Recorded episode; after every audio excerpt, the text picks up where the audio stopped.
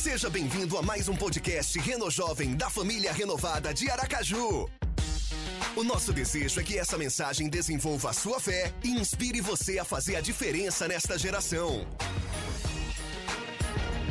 Então fique ligado, aproveite a mensagem, porque aqui tem lugar para você também. É. Pode estar sentando, meus irmãos, a paz de Cristo, Deus abençoe vocês. Tudo bem com vocês?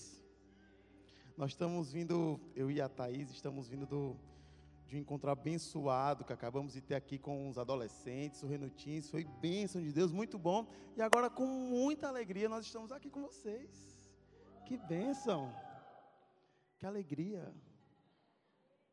Amo vocês. Oh. Gente, quero provar logo dessa água aqui para um som já vir mais forte. Agora vai, hein? A mensagem que eu tenho para compartilhar com vocês hoje é a seguinte. Olha para mim, fixem, abram os ouvidos, preste atenção. O título é Quem procura acha. Oh, oh, oh. Olha para a pessoa que está do teu lado e fala assim, ó. Mas peraí, calma, não fala agora não. Assim, fala, fala com isso, olha assim, ó. Olha no olho dele e fala assim, ó. Quem procura acha. Sabe filme, comercial de filme? Ele tinha a sua família. Tiraram tudo dele. Então ele vai atrás de vingança. Aí, quem procura acha. Com Daniel de Elios. Gente, quem procura acha. E o texto base para essa, essa mensagem de hoje, acompanha comigo, está em Lucas, capítulo 5, do verso 12 ao 13. Está aí no telão. Diz assim: Estando Jesus numa das cidades, ou oh, desculpa, estou lendo errado, é Lucas 11, 9 e 10. Perdão. Lucas, ah, aqui está certo, eu errei. Muito bem, telão, pode me dar bronca depois. Por isso lhes digo: peçam e lhes será dado, busquem e encontrarão, batam e a porta lhe será aberta.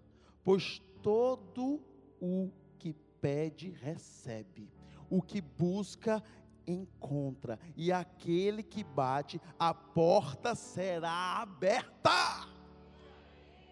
Estou segurando para não gritar, que eu estou guardando os gritos para mais tarde. Gente, que texto. Quem procura acha, é bíblico. Você pensou que era só um ditado popular? É bíblico. Agora, deixa eu dizer. Quem procura acha o bom, a parte boa e a parte ruim. Sabe, quando eu era criança, olha o que aconteceu. Quem procura, perca isso de vista não. Quando eu era criança, na minha cidade, lá em Paulo Afonso, interior da Bahia, todo mundo era louco por futebol. As pessoas eram loucas por futebol.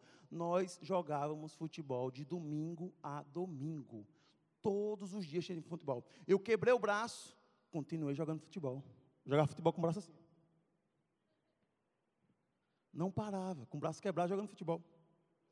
Todo mundo era louco por futebol. E tinham vários campeonatos organizados no ano inteiro. Mas tinha um campeonato que era especial. Que era o campeonato do campinho. Por que, que esse campeonato era especial? Porque neste campeonato, os adolescentes organizavam e os adolescentes eram os técnicos do time, dos times. E eles montavam os times com as crianças. E nessa época eu era criança. E o adolescente montava o time com a criançada e a criançada ia jogar e, o, e ele lá de técnico. Não, toca aqui, volta ali, recua a marcação. E era muito legal esse campeonato no campinho. E quem foi ser o técnico do nosso time foi um amigo meu, um colega, chamado Corró. Corró ele era o melhor jogador que já existiu no mundo. Você conhece Cristiano Ronaldo? Você conhece Messi? Ele é uma mistura dos dois, só que muito melhor. O cara era bom. Além de tudo, ele era bonitão. Ele passava a fazer oi, caía dez meninas apaixonadas assim. Ele era bonitão. Ele era bom de briga. Ele brigava com os caras, dava porrada em todo mundo. Era o cara, era uma celebridade na cidade. Uma vez eu estava andando na rua assim, um cara grandão veio assim perto de mim, ei, você? Eu fiquei com medo. Ele chegou perto e disse, você mora na rua de Corrói? Eu disse, é. Você mostra para mim onde é a casa dele? Vamos, é aqui a casa de Corró. Meu irmão, você mora pertinho da casa de Corró. Eu, calma, irmão, é só uma casa. Corró era o cara, uma celebridade. E ele estava lá como técnico do time no campeonato que a gente ia participar no campinho. Primeiro jogo, a gente foi lá, todo mundo. Chegamos lá, tomamos uma salapacada de 5 a 1. Quero registrar que o único gol fui eu que fiz do meu time. Não mudou nada. Corro chegou bravo com o time, brigando com todo mundo, agressões físicas, verbais e morais. Ah, pá, é vocês, como é que pode? E eu, muito triste com a derrota, sentei num banco, odeio perder, desde hoje, ainda hoje. Sentei lá, fiquei refletindo no meu fracasso. Todo mundo tinha ido embora, todo mundo do meu time tinha ido embora, a Corró tinha, tinha ido embora, todo mundo foi embora, só ficou eu lá. E aí outras pessoas dos outros times chegando, tal, iam se organizar para a próxima partida, eu lá sentado, triste. Nesse campinho, perto do campinho, tinha uma poça de lama, misturada com esgoto, com o resto de lixo hospitalar, com radiação gama, tinha uma Chernobyl lá dentro e um pé de elefante lá. Tudo, tudo nesse. Vocês conhecem aquele vilão do Batman, duas caras? Conhece? Que tem um lado todo. Ele caiu de ladinho nesse poço e ficou desse jeito. Você tem noção, nessa poça. E a poça estava lá, pertinho do campinho. Eu sentado aqui, refletindo no meu fracasso, o técnico do outro time, que era bem mais velho, bem maior, bem mais forte do que eu, sentou do meu lado e começou a gritar no pé do meu ouvido: Perdeu! 5 a 1! Ah, bicho ruim! Seu lixo! E eu aqui. Estava nem olhando para ele. Ele, irritado com a minha indiferença, começou a bater no meu peito. Perdeu! Pá! Eu, Perdeu!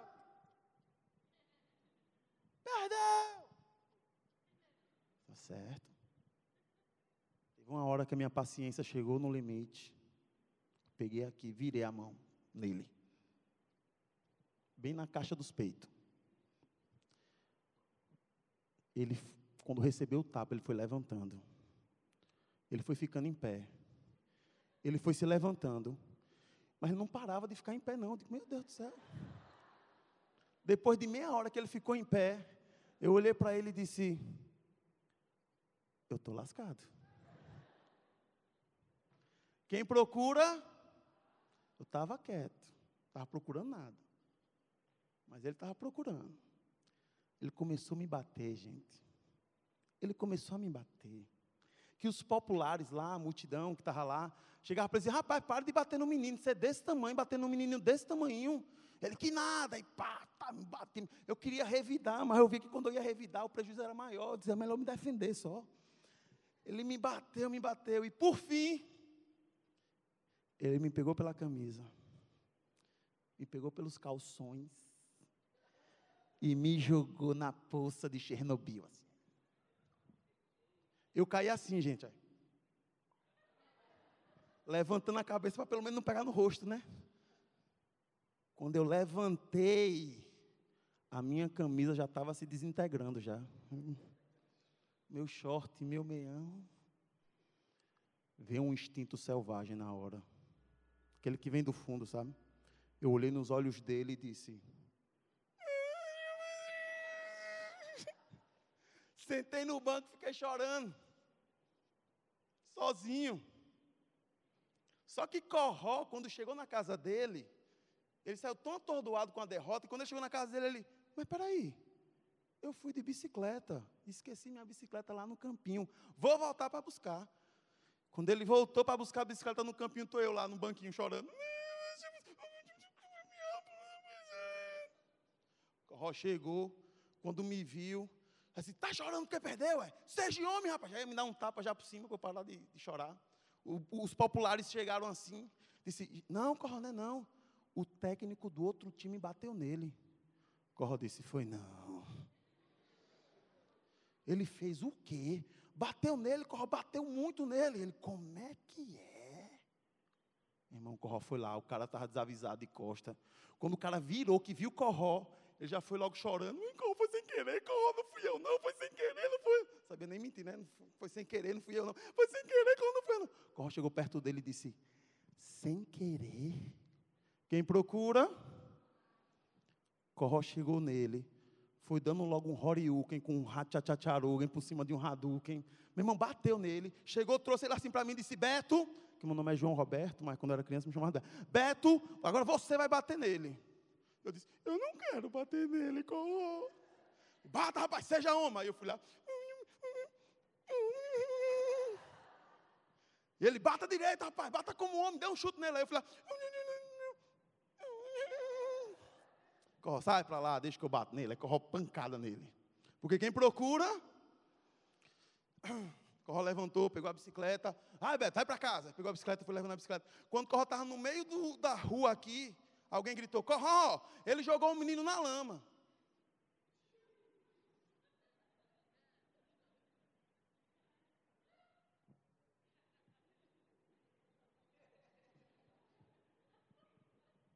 Corró encheu a mão de lama, chegou a fazer assim, ó. Chegou lá no cara e disse: Abra a boca. Eu fiz que nem vocês. Não, Corró, não, Corró. Abra a boca. Não! Pá, na boca dele, ele engoliu um litro de lama de Chernobyl. Quem procura. Gente, vocês precisam procurar para encontrar. Mas não é só procurar, é procurar as melhores coisas. Deus tem o melhor para você.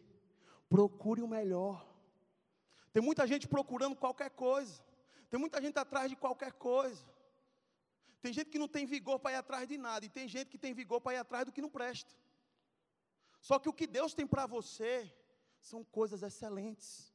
Imagina uma pessoa que está procurando algo errado. É como se ela entrasse dentro, de uma sala e ela dissesse assim: Ó, oh, eu queria achar dois reais que eu perdi aqui dentro dessa sala. E a sala tem várias coisas: tem ouro, tem diamante, tem mais dinheiro, mas ela quer só os dois reais. Aí ela pensa assim: ela pega uma, uma pepita de ouro lá, de um quilo, ela olha assim, levanta a pepita. Será que o dois reais está aqui embaixo? E segurando um quilo de ouro. Mas ela está procurando dois reais. Quem está procurando dois reais não vai achar um quilo de ouro. Vai achar dois reais. Quem procura, precisamos procurar as coisas certas. Precisamos procurar as coisas que vêm de Deus. E eu quero dizer para você, meu irmão, que você precisa mover-se na direção da sua conquista. Mova-se na direção da sua conquista. Deus tem algo para você extraordinário. Ele não tem coisas triviais, ele não tem coisa boba, ele tem o melhor. Por mais que você diga assim, João, mas eu posso ir atrás das minhas coisas, do que eu quero, e o meu plano para mim é bom. Eu vou te dizer na noite de hoje, que ainda que você tenha um bom plano para você, Deus tem para você um plano que é bom, agradável e perfeito. Então, o seu plano pode ser bom, mas o de Deus é perfeito para você procure o que vem de Deus. Olha o que, é que diz o texto, Lucas 5, do verso 12 ao 13. Estando Jesus numa cidade, em uma das cidades, passou um homem coberto de lepra. Quando viu a Jesus, prostou-se com o rosto em terra e rogou-lhe: Se queres, podes purificar-me. Jesus estendeu a mão e tocou nele, dizendo: quero, seja purificado. E imediatamente a lepra o deixou. Sabe, deixa eu te dizer, o mesmo interesse que você tem de ser abençoado, ou melhor, o mesmo não. Você tem um interesse de ser abençoado, maior ainda é o interesse de Deus de abençoar você. Sabe, na Bíblia diz que Deus não está com a mão encolhida. Ele está com a mão estendida para abençoar. O leproso chegou até Jesus e disse: se, se quiser, você pode me curar. Jesus disse: Eu quero. Sabe a bênção que você está esperando? A vitória que você está desejando? Você está buscando a Deus. E você pensa assim: Deus, se o Senhor quisesse, Deus está Eu quero. Eu quero lhe abençoar. Queria que você saísse da noite de hoje com esse pensamento: que o Senhor quer te abençoar. Ele quer, Ele tem prazer nisso. Aí você está pensando assim, num monte de coisa. Ah, eu vou fazer o Enem amanhã, mas eu não estudei tanto que eu deveria estudar. Ai, mas eu estou com aquele problema, eu não vou receber essa benção. Deixa eu te dizer uma coisa, segundo ponto da noite de hoje. Deus não é preso a protocolos na hora de te abençoar. Eu vou repetir porque eu, é, é muito forte isso. Deus não é preso a protocolos na hora de te abençoar. Ele não está preso. Às vezes a gente tem uma lógica humana, e a lógica humana é, é, é, muito triste, gente. A gente tem uma lógica de que a bênção de Deus está retida por algumas coisas que não tem nada a ver. Deus não está preso aos protocolos humanos na hora de te abençoar. Não é com a lógica humana. Se a gente fosse trabalhar com a lógica humana, sabe quando, sabe quando é que a gente ia receber a bênção de Deus? Nunca. Nunca. Se a gente fosse esperar merecer mesmo para receber a bênção de Deus, sabe quando é que a gente receber? Nunca. Não é por merecimento, meu irmão, Deus dá porque Ele te ama. Você já viu um pai chegar assim para o filho? Não, só vou dar comida se ele estiver merecendo. Já pensou? Ah, não, vou dar comida para ele não, ele não mereceu.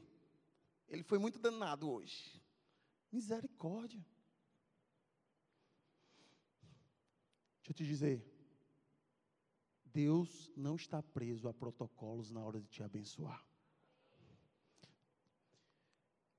Mateus, capítulo 12, verso 13, diz assim, ó: Então ele disse ao homem: Estenda a mão.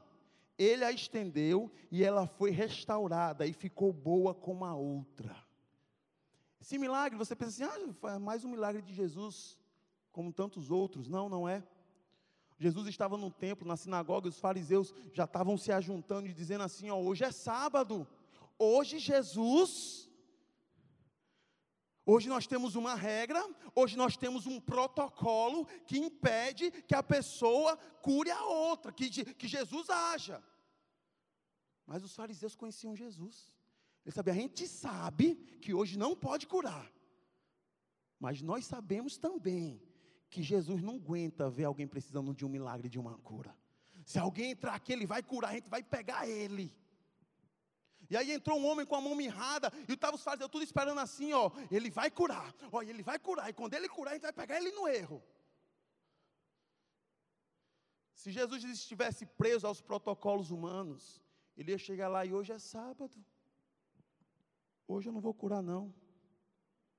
Ou então ele poderia dizer assim: ah, os fariseus estão tudo esperando para fazer isso, porque vão me pegar aqui no erro, não vou fazer isso não. Mas Jesus não é preso a protocolos humanos. Ele viu o homem da mão mirrada, ele disse assim: ó, vem cá, vem aqui. O homem veio, estende a mão. Ele estendeu, ele foi curado. E ele já foi logo dizendo para os fariseus: disse, olha, se uma ovelha sua caísse num buraco no dia de sábado, você ia buscar ela? Todo mundo, claro, não ia ficar com esse prejuízo, né? Quer nem saber que é sábado, ia lá pegar a ovelha. Ele disse: um homem vale muito mais que uma ovelha. Deus não está preso a protocolos na hora de te abençoar. Ele não está preso.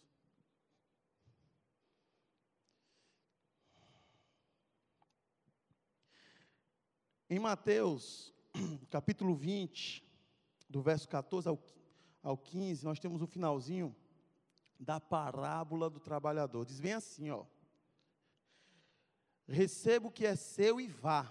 Eu quero dar ao que foi contratado por último o mesmo que lhe dei. Não tenho eu o direito de fazer o que quero com meu dinheiro? Ou você está com inveja porque sou generoso? Essa parábola, para quem não está lembrando bem, é, a palavra de Jesus diz que um dono de uma vinha chegou assim, oito da manhã, chegou em alguém assim e disse: Olha, hoje é oito da manhã, tal. Estou precisando de alguém para trabalhar lá na minha vinha, oito da manhã. é, você quer trabalhar lá? Ó, um denário, de 8 da manhã até às 17h30, combinado? Tá bom o salário? Tá feliz? É isso aí. Contratado, 8 da manhã. Aí deu 10 horas, ele disse, 10 horas, deixa eu te dizer, tem um trabalho lá no Vinha de 10 às 5 e meia da tarde. Você topa? Um denário, combinado? Chegou em outra assim, ó. Ah, você está contratado. Um denário. Você vai trabalhar de 4 horas da tarde até 5 e meia. Tá bom? Um denário para você. E foi-se embora. Quando ele voltou para pagar, ele chegou aqui assim, ó, você, de 8 às 5, combinado, toma aqui um denário. Ah, você aqui, de 10 horas, né? Toma aqui, um denário. Chegou no outro, ah, você que trabalhou um denário. Aí o primeiro disse, peraí, está errado. Está errado. É, para com isso. Eu trabalhei de 8 até as 17h30. E eu vou receber o mesmo do que chegou às 16 horas. Dono da, da vinha disse assim: O dinheiro não é meu. Eu dou quanto eu quiser para quem eu quiser. Por acaso você está com inveja da minha generosidade? Em outras palavras, é: e o Kiko? O que é que você tem a ver com isso? Quanto eu pago para o outro? Sabe? Preste atenção, meu irmão. Deus não tem protocolos para nos abençoar. Deus nos chama para se alegrar com os que se alegram e chorar com os que choram. Mas tem muitos que querem rir dos que choram e chorar porque tem pessoas alegres. Deixa eu te dizer, você é filho e filha amada do Pai. Quando o outro recebe a bênção, é para você se alegrar. Eu quero te ensinar uma perspectiva diferente hoje. Ó, oh, é para você entender uma coisa. Quando a bênção das pessoas que estão ao teu lado, tão próximo de você, estão chegando, não é que a tua bênção está mais longe, ela está mais perto. Se você está aqui, uma pessoa foi abençoada do meu lado, duas aqui do meu outro lado, uma aqui na frente, outra aqui atrás, opa, está chegando a minha vez. Aí você fica assim, ai, todo mundo é abençoado, menos eu. Então você chega assim e dizer, dez anos na igreja, e nunca casei, o varão não chegou. A menina, Deus, dois meses, já está noiva. Deus não chamou você para chorar com, porque tem pessoas se alegrando. Ele chamou você para se alegrar com quem? Se alegra. Procura a tua bênção, meu irmão. Quem procura? Quem procura, acha. Tua hora vai chegar.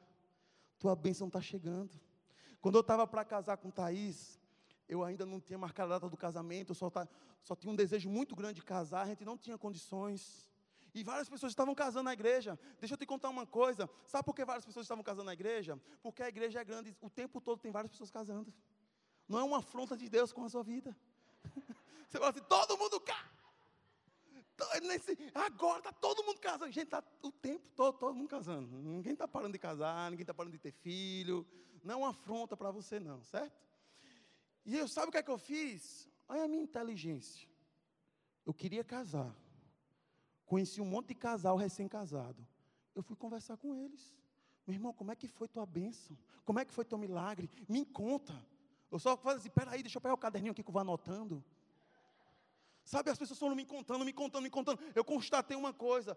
Quase todo mundo dizia a mesma coisa assim, ó. João, quando marca a data, os milagres começam a vir. Eu digo, opa, tem mistério aí na data.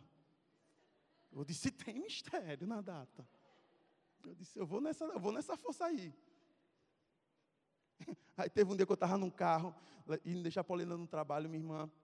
Eu disse, poxa, eu quero casar, mas não tenho dinheiro. Eu queria casar. Minha irmã olhou assim para mim e disse, meu filho, você quer casar? Eu disse, quero. Ela, então case. Eu disse, é mesmo. Deixei ela no trabalho, liguei para a Thaís e disse, amor, foi o, casamento, foi o pedido de, de casamento mais doido de todos. Disse, amor, você me ama? Eu te amo. Oito da manhã. Você me ama mesmo? Acho que ela estava dormindo ainda. Eu aproveitei também. Você quer casar comigo mesmo? Ela, eu quero. Amor, preste atenção, estou falando sério. Eu estou indo na igreja agora marcar a data do nosso casamento. Você quer que você tem certeza? Aproveitei o sono, ela disse, eu tenho, mas que ela nem entendeu o que estava dizendo. Eu tenho, amor, quero. Cheguei, a igreja era no Rio Mar, ainda cheguei lá, parei o carro, já fui entrando depressa na secretaria, vim Maristana, bati assim na mesa, disse, Maristânia, vim marcar a data do meu casamento. Maristânia, é, João, é, tá certo, vem fazer o mesmo, João. Estou falando sério, Maristânia, é a data do meu casamento, eu vim marcar. Então, marque ligeiro antes que essa fé passe, essa unção, vai, mulher, marca aí esse negócio. Aproveita que eu estou na, na, força aqui do Espírito Santo. Ah, olha o olha para Deus é, Deus é lindo. Cara, vai na fé do Espírito Santo. Quem procura, quem procura acha.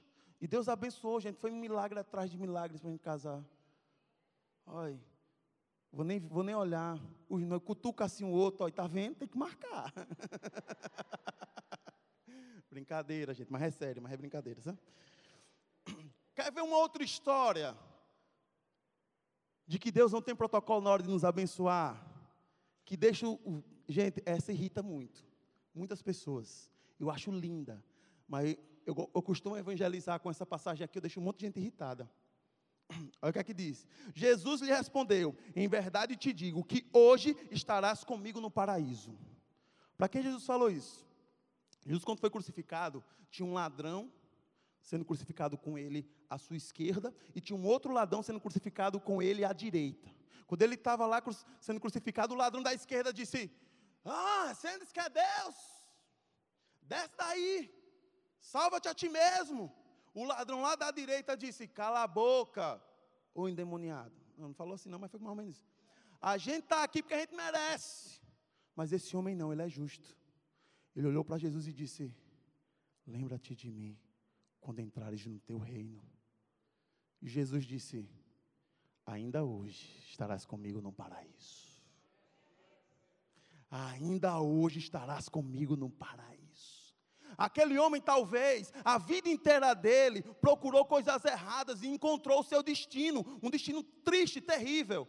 Mas no finalzinho da vida, ele procurou o caminho, a verdade e a vida, e ele encontrou.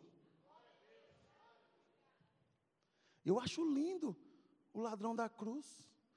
Sabe, os discípulos andaram com Jesus três anos, gente. E quando Jesus foi preso, eles ainda estavam pensando, ué, mas ele vai morrer. E ele não vai ficar, ele não vai ser rei aqui de tudo. Eles estavam pensando que o reino de Deus era na terra. João Batista, profeta de Deus, na Bíblia diz que não nas, nascido de mulher é o maior de todos. Quando ele foi preso, ele se, chegou para os discípulos dele: pergunta lá se ele é o Jesus, o, o, o, Cristo, o Messias que, que era para vir mesmo, que eu tô, continuo preso aqui. Gente, João Batista batizou Jesus, viu a, o Espírito Santo em forma de pomba, ouviu a voz, esse é meu filho amado em quem me comprazo. Mas quando ele foi preso, ele pensou, mas peraí, mas o reino dele não, não é começa logo? Porque eu estou preso ainda. Mas o ladrão da cruz fez diferente. O ladrão da cruz olhou assim e disse: Ó, oh, eu sei que o Senhor tem um reino e esse reino é espiritual. Quem procura, quem procura acha. No finalzinho, aí quando eu vou evangelizar, essas pessoas ficam loucas. As pessoas chegam assim: peraí, João, você está falando aí. Quer dizer que se a pessoa não matar, não roubar, se a pessoa que não mata, não rouba, não se prostitui, é uma pessoa de bem, uma pessoa direita, se não aceitar Jesus, ela vai para o inferno. Eu disse, é. Mas se uma pessoa matar, roubar, se prostituir, for mal, não sei o que, não sei o que, mas chegar no finalzinho, aceitar Jesus, ela vai para o céu. Eu digo, é. A pessoa fica doida. Porque na cabeça dela tem um protocolo para chegar no céu que é diferente do protocolo de Deus. Deus é assim, ó, aceitou Jesus, o sangue passou, limpa tudo. Quem procura a salvação acha. E para finalizar hoje, para finalizar, quero contar uma historinha para vocês de novo, outra. Quando, quando eu era criança, eu estava indo para a escola, e eu era muito magrinho, gente. Eu era muito pequenininho. Meu bracinho era muito fininho. Pense numa pessoa magra. Agora leva aí ao quadrado. Eu era tão magro, tão magro, que eu pensava assim: se eu der um espirro forte, eu quebro uma costela. Porque eu era muito magro. Eu tinha medo de espirrar forte. Cara, eu aqui magrinho, eu tinha um outro amigo meu pequenininho e eu era muito bestinha. Esse meu amigo também era muito bestinha. Mas eu tinha um amigo grandão, fortão. Não, esse não era Corró, não, é outro, é Deco. Esse é Deco. Deco era gigante, ele parece que já nasceu, sabe, filhote de elefante, já nasceu grande, forte. E ele percebendo assim, rapaz, esses meninos na escola vão sofrer. Aí ele chegou para a gente assim, juntou assim, eu e Halley, e disse bem assim: ó, oh, prestem atenção vocês, prestem atenção.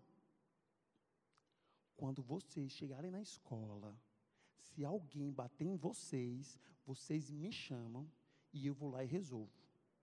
Entenderam? A gente, entendemos. Tá bom. Fomos para a escola. Chegou na escola, o que, é que acontece? Um menino vem e bate em mim. E eu fico lá, fui para o canto do, do, do pátio, fiquei lá chorando. Deco andando assim, assim Oxi, ô Beto, o que, que você está chorando? O menino me bateu. Quem foi que lhe bateu? Aquele ali. Deco disse, peraí. Foi lá no menino, deu umas. deu um negócio lá no menino, o menino voltou chorando. Aí ele disse assim para o menino: peça desculpa para ele. Aí o menino chorando, desculpa. Eu olhei assim e disse: vou pensar no seu caso.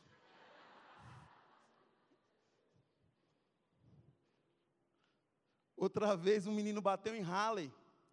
Aí eu encontrei Halley chorando. Aí eu cheguei lá, o Halley, chama a Deco que ele resolve. Aí Halley, mas eu não gosto de confusão. Eu disse, mas eu gosto. Deco, Deco, cadê você? Busquei Deco e disse, Deco, bater em Halley. Quem foi Halley? Eu não vou dizer. Eu digo, Deco, foi aquele ali, ó, e bateu em Halley. Deco foi lá, deu umas, um, alisou lá o menino, trouxe. O menino veio chorando. Aí Halley viu o menino chorando, bichinho, não era para bater nele. Eu, Larga de ser besta, rapaz. Oxe, já estava malandro, já, pensando, né? Mas teve um dia que o caldo entornou. Teve um dia que Deco quis brigar comigo. Eu sei que vocês estão pensando, mentira, como é que você está vivo? Mas calma, repare. A gente estava assim, eu não lembro o motivo, mas eu lembro que Deco me deu um chute. Eu voei assim uns 10 metros. Levantei aqui todo arranhado. Olhei para a cara dele. E fiz, ah! Fui para cima dele. Cheguei perto dele e comecei. E ele vem assim. Aí ele deu um tapa assim em mim. Pá, eu voei mais 10 metros. Aqui, levantei todo quebrado. Ah, fui para cima dele de novo. E... Isso aconteceu umas quatro vezes. Na quinta vez, Deco me pegou assim pelo pescoço me levantou. Aí um adulto chegou e disse: Tá bom, tá bom, parou a briga, você vai matar o um menino. Tá bom, chega. Aí eu saí todo quebrado. E aí os meninos da rua, os outros meninos vieram me perguntar: E aí, Beto, você brigou com o Deco? Porque eles não tinham visto a briga. E aí, Beto, quem foi que ganhou? Eu disse: Eu, é claro. Rapaz, você ganhou de Deco. Aí eu bati mais, não quero nem. Eu bati. Eu estava contabilizando a briga na quantidade de murro. Eu tinha dado vários, Deco só tinha dado uns quatro. Aí aqui, Aí os caras, rapaz, não acreditaram, não foram perguntar para Deco. Deco, quem foi ganhou a briga? Deco disse, que briga? Você e Beto. Eu disse, você é doida. Se eu for bater em Beto, eu mato, coitado. Aí eles ficaram, caramba, quem é que está falando a verdade? Foram perguntar para o adulto que tinha apartado. Chegaram no adulto e disse, quem foi ganhou a briga? O adulto disse, eu vou falar a verdade. O pequenininho apanhou. Mas pense num bicho valente, num bicho guerreiro. Ele levantava e ia, levantava e ia, ele não parava. Deixa eu dizer para você, meu irmão. Às vezes você olha para o seu problema e você pensa assim: esse problema é maior do que eu. E deixa eu te dizer, você está certo. Muitas vezes os seus problemas são maiores do que você. Mas deixa eu te dizer, você não está só, você está acompanhado do Deus Altíssimo, Criador de todas as coisas, Ele peleja a sua batalha. Você pode ir com fé, porque quem procura, acha.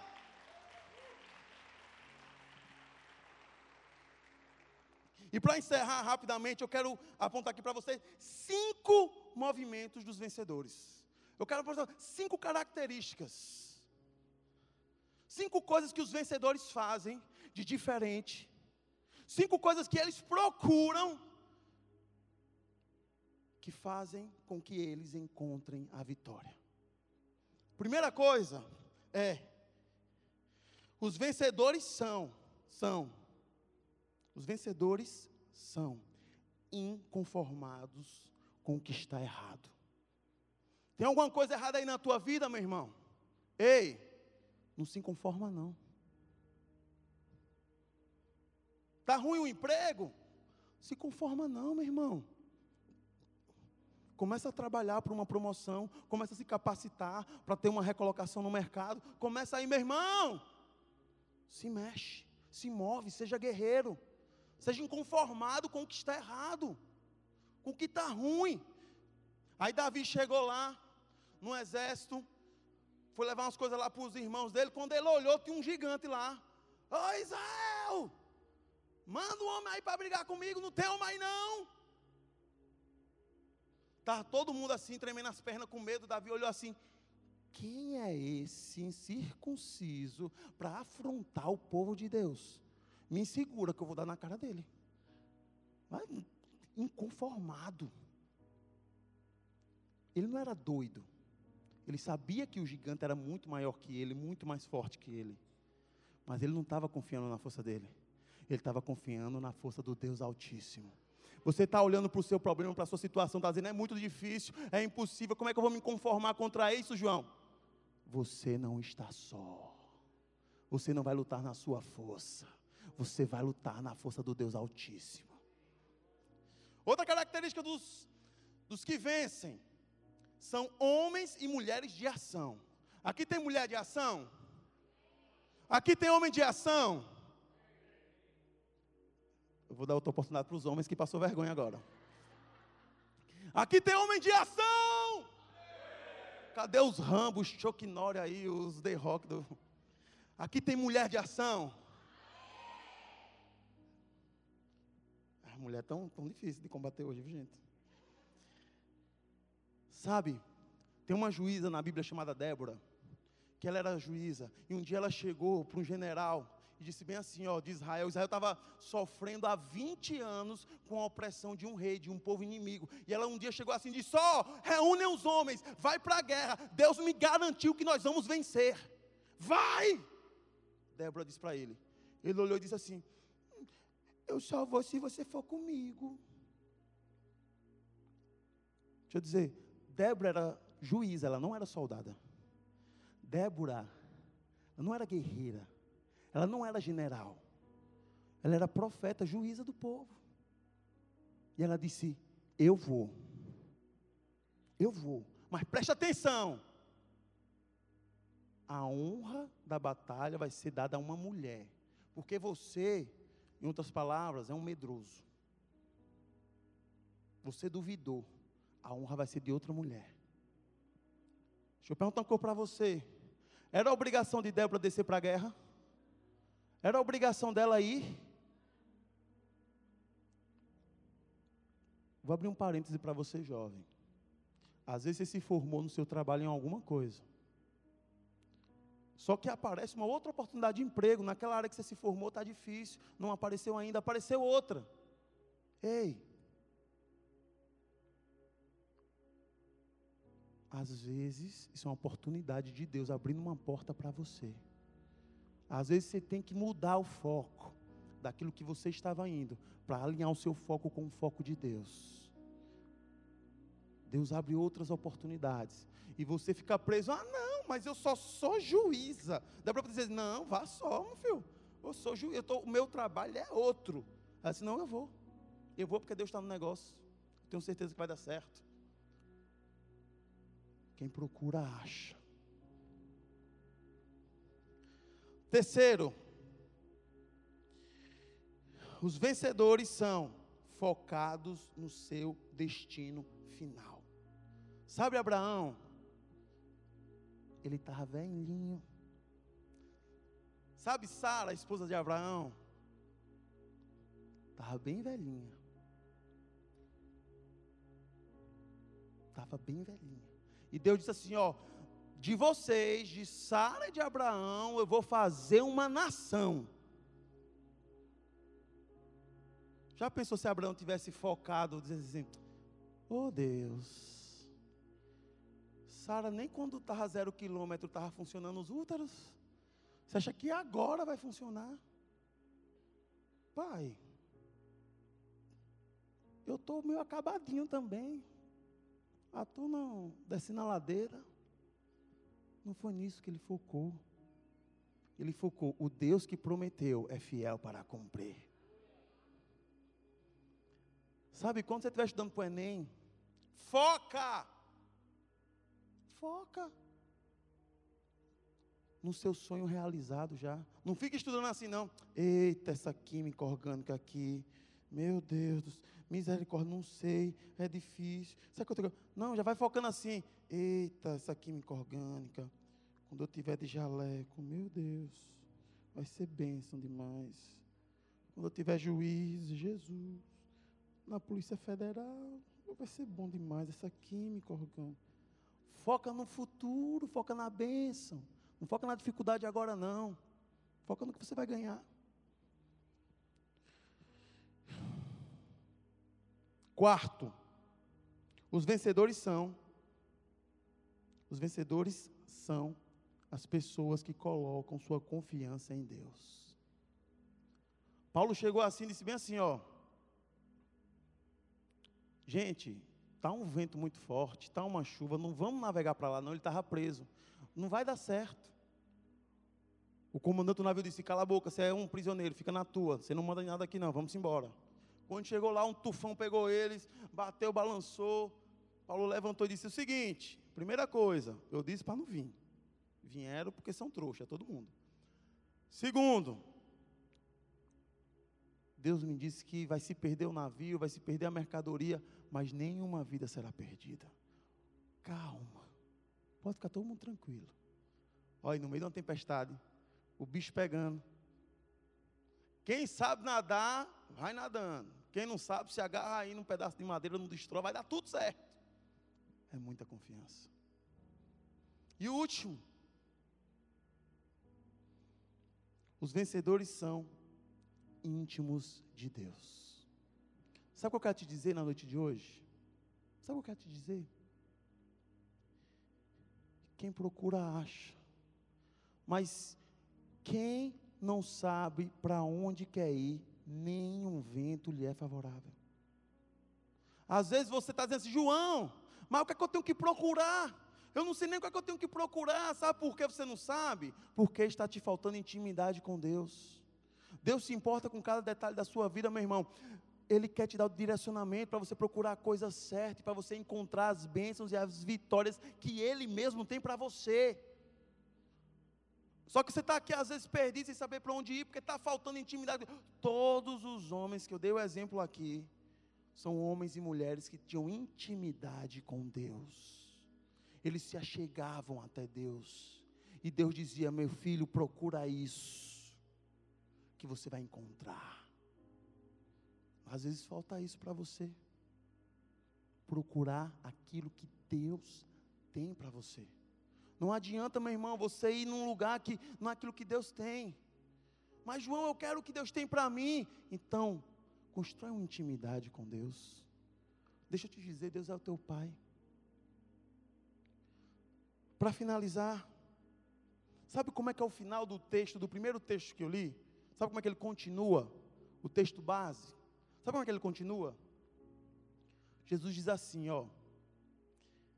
Qual é o pai qual é o pai? Que o filho vai chegar assim: pai, me dá um peixe, e ele vai dar uma cobra. Qual é o pai que o filho vai chegar assim: pai, eu quero pão? Ele toma uma pedra aqui, menino.